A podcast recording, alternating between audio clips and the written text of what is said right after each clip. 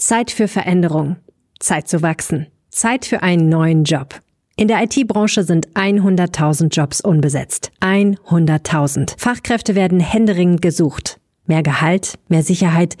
Wenn du das auch willst, geh jetzt auf ironhack.com. Ein Bootcamp, neun Wochen. UX, UI Design, Data Analytics, Webentwicklung, Cybersecurity. Alles, was du brauchst, um deine neue Karriere zu starten. ironhack.com. Zeit für Veränderung. Jetzt.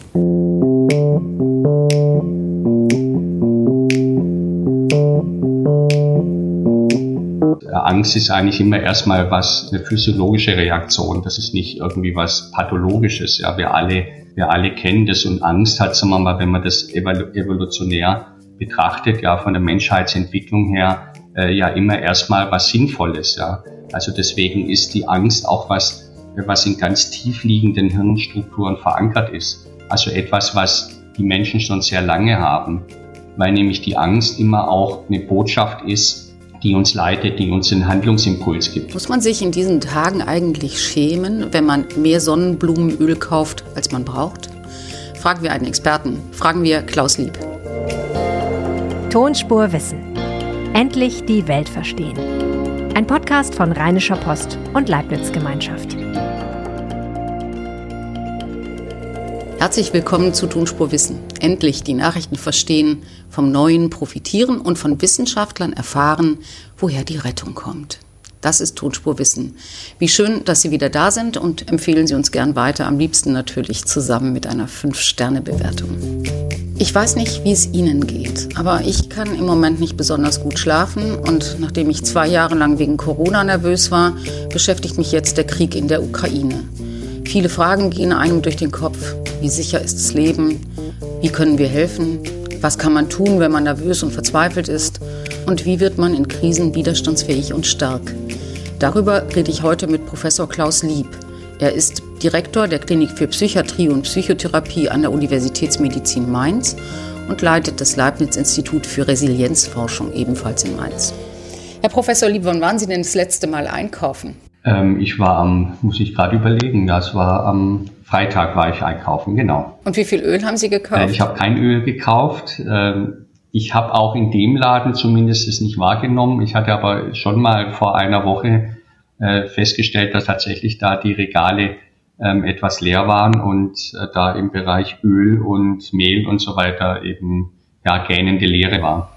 Warum macht man das? Warum kauft man Öl und Mehl? Wenn die Zeiten unruhig werden? Ja, wir hatten das ja in verschiedenen Situationen äh, gehabt, bei Corona, bei, bei anderen ähm, Krisensituationen. Ähm, wir beobachten das immer wieder und ähm, so ganz kann man es nicht verstehen, ähm, aber es gibt schon Ansätze, äh, wie man es vielleicht versuchen kann äh, zu erklären. Ähm, ich denke, dass da so ein starkes Bedürfnis dahinter steckt von einzelnen Menschen, so Kontrolle über die Situation zu gewinnen und vielleicht durch Aktivität das, äh, das sich der, der Problemlösung anzunehmen, auch wenn es natürlich keine Problemlösung ist. Es wird ja zum Teil dann so viel gekauft, was man gar nicht verbrauchen kann äh, für später, aber äh, es ist eben ein Ausdruck, dass ich hier äh, versuche, Kontrolle zu bekommen, aktiv was zu tun. Und das ist eigentlich im Prinzip erstmal gar nicht so verkehrt, nur ist es vielleicht nicht so äh, von dem, von dem was man da umsetzt, also ist es vielleicht nicht sinnvoll, ja, aber was aktiv zu tun und aktiv äh, zur Problemlösung beizutragen, ist erstmal prinzipiell eigentlich schon, äh, schon eine gute Sache. Weil einem das hilft, für sich selber zu sagen, ich kann was machen und wenn ich was mache, dann wird das Problem für mich jedenfalls kleiner? Ja, ich würde schon sagen, also die Versuch, der Versuch, erstmal eine, eine schwierige Situation zu kontrollieren, ähm, äh, ist, ist sicher, und das sehen wir eben in der, in der Forschung, dass das sicher ein wichtiger Faktor ist, auch mit Krisensituationen zurechtzukommen. Ja, also in, in, in welchem Maße ich in der Lage bin, eine Situation in den Griff zu bekommen, zu kontrollieren, aktiv an die Problemlösung heranzugehen, das gibt mir sozusagen Kraft und Sicherheit, dann auch die Krise besser durchzustehen und dann resilienter zu sein. Und das heißt also, dann würde man sagen, auch nochmal mit Rückblick auf die Corona-Krise, die wir ja noch nicht hinter uns haben, aber die wir jetzt schon seit zweieinhalb Jahren kennen, ähm, das ist eigentlich ganz vernünftig, wenn man viel Klopapier kauft, weil alle Politiker sagen ja, es ist schlecht, wenn ihr das tut. Nein, es ist also von der Art und Weise, was gemacht wird, äh, ähm, halte ich das nicht für sinnvoll, ist auch nicht notwendig. Ja. Aber es ist ein Ausdruck dessen, dass die Leute versuchen wollen, die Situation zu kontrollieren und was aktiv zu machen. Und das ist an sich jetzt erstmal nicht schlecht. Es gibt so aber allerdings äh, vernünftigere Möglichkeiten oder bessere Möglichkeiten eigentlich, äh, etwas die Situation äh, besser zu bewältigen. Was wäre denn besser? Naja, sich, ähm, glaube ich, schon ähm, aktiv zum Beispiel ähm, wäre eine Möglichkeit, aktiv zu handeln, indem man schaut, wo kann ich eigentlich sinnvoll was tun in so einer Situation. Ja, wie kann ich zum Beispiel anderen Menschen helfen oder äh, wie kann ich, äh, wie kann ich dazu beitragen, äh, dass ich was weitergebe, was, ähm, äh, was andere nicht haben jetzt in so einer Flüchtlingskrise. Das wären zum Beispiel auch Möglichkeiten, aktiv zu handeln und die Situation auch ein Stück weit für mich selber unter Kontrolle zu bekommen, indem ich aktiv was tue. Das heißt, diejenigen, die jetzt Ukrainerinnen helfen, die sie betreuen, die sie vielleicht sogar aufnehmen und ihre Kinder, die tun sich auch selbst etwas Gutes? Würde ich schon sagen, das ist ein Geben und Nehmen. Also wir sind ja äh, soziale Wesen und äh, sozial äh, sozial äh, aktiv zu sein, für andere was zu tun, anderen was zu geben, ähm, führt erstens dazu, dass ich immer was zurückbekomme. Das ist ja ähm, auch gar nicht schlecht, sondern das ist auch was Gutes. Ja, ich tue was und ähm, ich bekomme dann auch Dank zurück und bekomme auch das ähm, positive Gefühle zurück. Und das ist einfach das, was eben dieses soziale Zusammenhalt ausmacht. Und wir wissen dann gleichzeitig, dass äh, wir damit auch was geben können, dass eben die anderen Menschen, äh, die Flüchtlinge, dass sie eben in ihrer Situation unterstützt werden und, ähm, und, und, und damit tun wir auch was für deren Stabilität, für deren Resilienz, also für deren psychische Gesundheit, dass sie eben auch mit so einer schwierigen Situation umgehen können. Das heißt also, egal was man tut, zunächst mal ist dieses Bedürfnis, was zu tun, sich selbst zu organisieren, die Lage zu kontrollieren, ein Reflex, der in Ordnung ist und der einem hilft, mit der Situation besser umzugehen.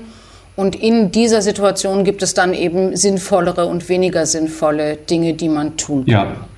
Mhm. Muss man sich denn schämen, wenn man Angst hat und wenn man eben im Supermarkt die letzte Tüte Mehl dann auch noch mitnimmt? Nein, ich denke, dass äh, zunächst mal so eine Angst oder äh, eine Unsicherheit, die so eine Situation ist ganz normal und äh, Angst ist eigentlich immer erstmal was, eine physiologische Reaktion. Das ist nicht irgendwie was Pathologisches. Ja, wir alle, wir alle kennen das und Angst hat, sagen wir mal, wenn man das evolutionär betrachtet, ja, von der Menschheitsentwicklung her, äh, ja immer erstmal was Sinnvolles, ja. Also deswegen ist die Angst auch was, was in ganz tief liegenden Hirnstrukturen verankert ist. Also etwas, was die Menschen schon sehr lange haben, weil nämlich die Angst immer auch eine Botschaft ist, die uns leitet, die uns einen Handlungsimpuls gibt. Ja, früher war das dann das Weglaufen vor einer Gefahr und das ist jetzt jetzt auch immer noch, ja, dass wenn, wenn eben das Haus brennt und dann hat man natürlich Angst und dann äh, ist der Reflex dann auch da wegzurennen. Äh, das ist ganz normal. Äh, und deswegen ist Angst erstmal was ganz Physiologisches. Und in so einer Situation äh, ist es häufig dann jetzt, wenn wir von Krieg bedroht werden, ja, wenn, wenn so ein Angriffskrieg äh, in Europa stattfindet von einem Aggressor Putin, der als Person das eben macht, dann, dann ist es was, was natürlich auch Angst auslöst. Und das ist erstmal eine ganz normale ähm, Reaktion. Und, ähm, und dann muss man eben schauen, wie man damit umgeht. Und dann gibt's eben ja sinnvollere Möglichkeiten und weniger sinnvolle Möglichkeiten. Da, aber man darf Angst haben, auch wenn man sieht, dass das ganz große Leid ja gar nicht auf unserer Seite ist oder auf der Seite derjenigen, die in Deutschland leben, die in Deutschland arbeiten, die hier geboren sind, sondern im Moment natürlich bei den Flüchtenden, die aus der Ukraine kommt. Also man muss sich auch dafür nicht verstecken, wenn man sich fürchtet. Auf jeden Fall, also die, die Angst ist auch da ähm, ja, also ist auf jeden Fall da und äh, das Gefühl jetzt auch erstmal äh, zuzulassen und, und anzunehmen oder so, dass es, äh, dass es ein berechtigtes Gefühl ist, ist, glaube ich, erstmal äh, der erste Schritt und dann äh, muss man eben schauen, wie man damit umgeht. Wie geht man denn gut mit Angst um? Sie haben ja eben gesagt, man kann helfen, man kann selbst aktiv werden. Was ist darüber hinaus wichtig, um mit Angst vernünftig und gut umzugehen, zumal dann, wenn sie länger dauert? Ich würde erstmal ganz grundsätzlich sagen, dass äh, solche Angstreaktionen häufig mit der Zeit auch abnehmen. Das ist das, was wir normalerweise sehen in den, äh, in den äh, in der Reaktion auf belastende Ereignisse, also Menschen, die weil man sich dran gewöhnt. Ja, weil man ein Stück weit auch adaptiert. Ja, also Angst Angst, ähm, Angstsituationen, äh, die werden von den meisten Menschen äh, eben auch über die Zeit bewältigt. Ja. Also man, man, man gewöhnt oder äh, adaptiert sozusagen an die Situation. Das, das ist das ähm, eine. Man passt sich an. Sozusagen. Und äh, das zweite ist, dass, äh, und das halte ich für sehr wichtig, jetzt auch im, im aktuell, in der aktuellen Situation eben dafür zu sorgen, dass die Angst nicht immer wieder äh, sozusagen übermäßig stark einen überflutet. Und das kann man eben dadurch machen, dass man äh, die Medien, den Medienkonsum äh, so weit einschränkt, äh, gerade wenn es einen besonders belastet. Und ich muss selber auch sagen, dass ich da meinen Medienkonsum auch umgestellt habe, weil ich gemerkt habe, wenn ich sehr viele Bilder gleich morgens und, und abends vorm äh, zu Bett gehen, sehr viele Bilder sozusagen von vom Krieg äh, mir anschaue, dann ist es was, was äh, mich dann auch äh, äh, emotional äh, belastet und dann äh, sich ja mit, ich nehme das dann sozusagen mit ins Bett und das ist dann was, was dann für Schlafstörungen sorgen kann, was die Angst auch weiter anheizt und deswegen ist es sinnvoll, auch da den Medienkonsum so einzuschränken, dass man äh, eben das zum Beispiel nur ein, zwei, drei Mal am Tag macht, aber sich nicht zu stark mit den Einzel, äh, mit den Einzelsituationen und Bildern äh, konfrontiert. Also ein, zweimal am Tag. Das würde dann heißen, idealerweise am späten Vormittag und am frühen Nachmittag, damit es einen nicht den Tag über begleitet. Und die Bilder, die wir sehen, die furchtbaren Bilder von zivilen Opfern in der Ukraine, sollte man die gar nicht anschauen? Ich denke schon, dass äh, äh, der Handlungsimpuls dann auch was zu tun, zum Beispiel zu spenden oder, oder aktiv zu werden in der Flüchtlingsversorgung, das hat natürlich auch immer dann, äh, der ist auch stärker, wenn, wenn sozusagen auch Einzelschicksale wahrgenommen werden. Ja. Also insofern kann das schon auch einen zusätzlichen Effekt haben, aber man muss selber, glaube ich, einfach für sich schauen, dass man eben sich nicht zu stark mit diesen Bildern belastet, insbesondere dann, wenn ich merke selber, dass, dass die Angst dann einfach stärker wird äh, und mir das einfach nicht gut tut oder meine Stimmung schlechter wird, dann sollte ich eben den Medienkonsum da an der Stelle reduzieren. Sie haben eben gesagt, dass man darauf achten soll, dass man abends gut einschlafen kann, dass man gut ins Bett kommt. Wie wichtig ist Schlaf in solchen Situationen? Also ich denke, dass auch in, immer in Krisensituationen äh, oder in belastenden Situationen es wichtig ist, auch für sich selber zu sorgen, also so eine Selbstfürsorge zu machen. Da, da, dazu gehört zum Beispiel äh, den Schlaf zu regulieren, den ähm, für normal regelmäßige Abläufe äh, zu sorgen, also zum Beispiel auch ähm, ja, Stressabbau zu betreiben und so weiter. Und ähm, ja, dazu gehört zum Beispiel, dass man eben dann vor dem Schlafengehen eben nicht jetzt sich noch mit so starken Emotionen äh, oder Bildern zu stark äh, belastet. Wie wichtig sind Rituale, die man einhält?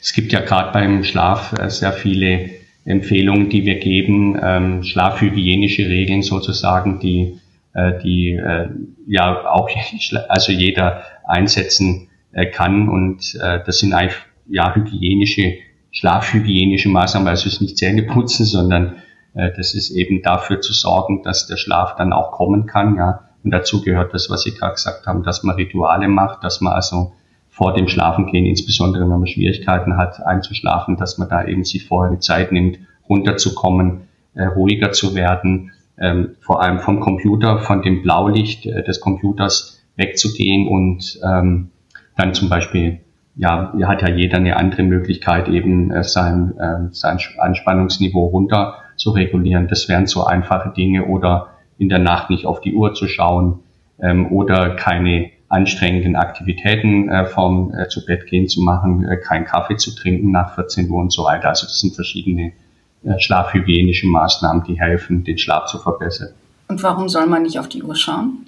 Weil nachts eben, ähm, äh, wenn man aufwacht ähm, und dann auf die Uhr schaut, dann meistens dann äh, so ein Gedanke kommt, hoch, jetzt ist äh, zwei Uhr und ich hab, äh, bin jetzt aufgewacht äh, und wenn ich jetzt nicht einschlafe, dann, äh, dann bin ich morgen nicht fit. Also da kommen sehr viele Gedanken dann plötzlich hoch Deswegen ist es besser, gar nicht auf die Uhr zu schauen und äh, sich klar zu machen, dass jeder Mensch in der Nacht zwischen 20 und 50 Mal kurz aufwacht und ähm, das eigentlich eine ganz normale physiologische Reaktion ist. Manchmal nimmt man es wahr und meistens nimmt man es nicht wahr. Und dann ist besser, wenn man erst gar nicht sozusagen sich da ähm, genauer mit beschäftigt. Und wenn man sich damit beschäftigt, weil man einfach wach ist und weil man nicht schlafen kann, weil man sich Sorgen macht wegen des Krieges oder wegen Corona und anfängt zu grübeln, was macht man dann? Dann äh, ist es am besten, ähm, das, das Bett tatsächlich zu verlassen und ähm, eine andere Aktivität zum Beispiel zu machen. Es kann sein, in einem anderen Zimmer ruhig zu werden. Gegebenenfalls, manchen hilft es auch, äh, kurz was zu lesen, äh, bis die Müdigkeit wieder einsetzt und dann wieder zurückgehen ins Bett. Also dass man eine, so eine Kontrolle, Stimuluskontrolle nennen wir das eben auch über den, den Schlaf hat und jetzt nicht die ganze Zeit dann im Bett liegt und, äh, und dann grübelt. Also dass man wirklich sich ablenkt und auf andere Gedanken kommt. Also wer jetzt nicht schlafen kann, steht besser nachts auf, macht irgendwas, backt einen Kuchen oder liest ein Buch, anstatt sich Backkuchen. mit der Frage zu beschäftigen, wann er wieder oder wann sie wieder einschlafen kann. Mhm. Wenn man das alles nicht mehr selber kann, wie merkt man denn, dass man Hilfe braucht, dass man jemanden fragen muss, ob er helfen kann oder sie helfen kann? Also ich denke, dass äh, die meisten Menschen ähm, mit der mit diesen mit, mit diesen Situationen zurechtkommen. Das ähm, denke ich ist ist der Fall, ähm, indem sie zum Beispiel mit anderen darüber sprechen, ja, indem sie sich Unterstützung holen. Aber ähm, Zeichen, wenn das, das ist eben nicht der Fall ist, das finden wir eben häufig bei Menschen, die, die auch schon vorher belastet waren, also die zum Beispiel eine psychische Erkrankung haben oder eine andere belastende äh, soziale Situation oder belastende körperliche Erkrankung zum Beispiel. Da sehen wir dann schon immer wieder, dass, ähm, dass dann eben auch ähm, äh, die, die Menschen an die Belastungsgrenzen kommen und dann so eine Situation dann dazu führt, dass die Ängste überhand nehmen oder, oder depressive Symptome sich einstellen. Und ich denke, einmal ist ein wichtiger Indikator ist, ähm, halten diese negativen Stimmungen oder die Ängste so lange an, dass sie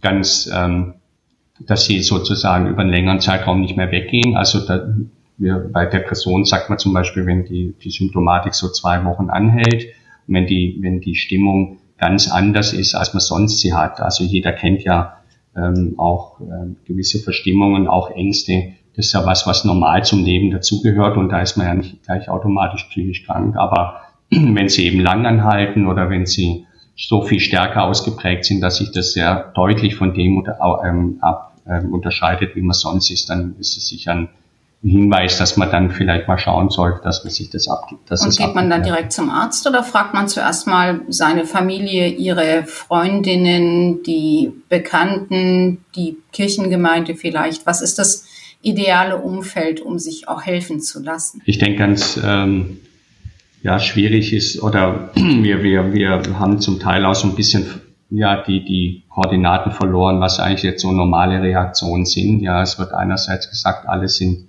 äh, eben stark belastet und alle sind ähm, äh, an ihren Grenzen. Äh, das ich denke häufig auch äh, sind das normale Reaktionen, die, die in einem, in einem, in einem ja, Freundeskreis oder jetzt auch in einem Kreis, wie Sie gesagt haben, zum Beispiel im Bereich von äh, Kirchengemeinde oder von anderen Sportvereinen und so weiter auch mit anderen Personen zusammen auch ähm, angesprochen äh, und werden kann, wo dann auch Unterstützung, gerade die soziale Unterstützung dann kommen kann, auch das Einordnen, dass andere sagen, ja, das kenne ich auch zum Beispiel, da habe ich dieses und jenes gemacht und, und das hat mir geholfen und so sich gegenseitig unterstützen ist erstmal der erste Schritt und wenn es nicht weiter möglich ist, dann äh, ist da sicher das, der, der erste Schritt jetzt auch mal bei der Hausärztin äh, zu gehen und, und da mal Kontakt zu suchen und zu schauen, die können das eigentlich auch sehr gut einordnen ob das jetzt äh, behandlungsbedürftig ist und die würden dann auch gegebenenfalls dann auch eine weitergehende Behandlung einleiten. Ich glaube, was, was vielleicht, und das vielleicht noch kurz dazu, also wenn es ganz, ähm, es gibt natürlich auch Menschen, die dann wirklich in so, in so richtig schwere Depressionen reinkommen, äh, in Situationen, dass sie auch sagen, so kann ich gar nicht mehr weiterleben, ich bin jetzt so verzweifelt, ja, dass ich also suizidal bin äh, da, da wäre es ganz wichtig, das auf jeden Fall anzusprechen, auch im Freundeskreis unbedingt in der Familie anzusprechen und dann auch äh, wirklich auch Hilfe in Anspruch zu nehmen. Da sind alle psychiatrischen Kliniken zum Beispiel rund um die Uhr besetzt. Da kann man jederzeit dann hinfahren. Ja. Also wenn man wenn man den Eindruck hat, dass ein Freund, eine Freundin, ein, ein Angehöriger, eine Angehörige selbstmordgefährdet ist, dann muss man sofort professionelle Hilfe suchen. das wird man auf jeden Fall, das ist auch ganz wichtig, ja, dass da eben dann das auch abgeklärt wird und wenn dann jemand äh, so verzweifelt ist, dass ja die Hilfe wirklich auch von der Klinik dann in Anspruch genommen hat. Hilft es denn, wenn man das Gefühl hat, man hat schon mal die ein oder andere Krise erlebt und hat das ganz gut bewältigt, auch mit der nächsten Krise, also jetzt mit der Ukraine-Krise, gut oder besser umgehen zu können? Ja, wir sehen, dass äh, so, ein Phänomen, das wir Selbstwirksamkeit nennen, ein ganz wichtiger Resilienzfaktor ist, also ein Faktor, der äh, assoziiert ist mit, mit dem resilienten, äh, mit, dem Res mit, mit Resilienz, also psychisch stabil zu bleiben unter Stress, unter Belastung. Und äh, diese Selbstwirksamkeit, die entsteht natürlich, wenn man früher auch schon in Stresssituationen war. Und ähm, es ist gar nicht so, dass äh, äh, Menschen, die nie die Stressoren erlebt haben, dass die äh, schl schlechter durchs Leben kommen, sondern ganz im Gegenteil. Also es ist offenbar so, dass man an den, an den Stressoren lernt, ähm, dass man sich auch ein bisschen immun macht, dass man sich ein bisschen impft äh, durch die Erfahrungen. Und das sehen wir jetzt zum Beispiel eben, dass auch in der Corona-Pandemie äh, die Dinge, die geholfen haben, jetzt auch angewendet, angewendet, angewendet werden können, eben auch äh, und die Menschen dann ähm, an, auf Strategien zurückblicken und sagen, komm, das hat mir da geholfen, jetzt gucke ich mal, wie ich da mit meinen Gefühlen, mit meinen Emotionen umgehe. Wie viele Krisen kann man denn gleichzeitig verkraften? Ja, da gibt es sicher individuell ähm, ähm, solche Kipppunkte, nennen wir das. Also dass praktisch irgendwann auch ein Punkt erreicht ist, wo dann, äh, wo dann die, die, die Belastung dann zu groß ist und dass dann praktisch so ein Prozess initiiert wird, wo dann ähm, ja auch dann eine psychische Erkrankung, eine Depression oder eine Angststörung dann äh, sich entwickeln kann. Das ist sicher sehr unterschiedlich auch von der Resilienzfähigkeit der einzelnen Person. Da spielen ganz viele Faktoren rein. Wahrscheinlich weniger so Veranlagungs- oder biologische Faktoren weniger als natürlich die Intensität der Stressoren, aber auch die vorherigen Erfahrungen, wie jemand gelernt hat, mit Krisen umzugehen, ob jemand gelernt hat, die zum Beispiel als was zu sehen, woran sie wachsen können. Also dass ich eine Krise und eine Herausforderung immer auch als Impuls ähm, der Weiterentwicklung ansehe oder dass ich äh, zum Beispiel aktiv an die Problemlösung herangehe oder dass ich zum Beispiel in der Lage bin, an Krisen und Belastungen auch was in anderen Blickwinkel drauf zu sehen. Das ist in solchen Krisen wie Ukraine-Krieg immer, immer sehr schwierig. Ja, da kann man keinen positiven Aspekt dran finden. Ja, äh, das äh, vielleicht höchstens, dass man sagt, okay, wir müssen einfach nochmal schauen, wie kann ich in meinem persönlichen Umfeld irgendwie äh, dafür sorgen, dass da kein Krieg in Anführungsstrichen ist, ja, äh, weil Krieg immer von, ein, von Menschen ausgeht. Und äh, sowas kann man vielleicht machen, aber an dem, an diesem schrecklichen Angriffskrieg, ähm, da kann man natürlich nichts Positives dran sehen. Ähm, Herr Lieb, wir sind eigentlich schon fertig jetzt mit unserer Diskussion oder mit unserem Gespräch, aber Sie haben ja an der Mainzer Universitätsklinik und dem Resilienzzentrum auch Programme, in denen Sie Menschen helfen, mit Krisen fertig zu werden. Helfen Sie auch Ukrainerinnen und Ukrainern mit dieser Belastung fertig zu werden, wenn sie in Deutschland ankommen? Ja, wir haben äh, wie viele andere auch natürlich ähm, auch in Mainz an der Universitätsmedizin ähm, äh, Hilfe äh, installiert. Das heißt, wir haben dort ukrainisch sprechende Kolleginnen und Kollegen, die äh, dann eben psychisch kranken oder belasteten Ukrainerinnen helfen können. Das ist der eine Ansatz und auch im Leibniz-Institut für Resilienzforschung werden wir Informationen jetzt äh, auf der Homepage präsentieren, äh, die dann auch ein Stück weit Orientierung, Anleitung gehen, geben können.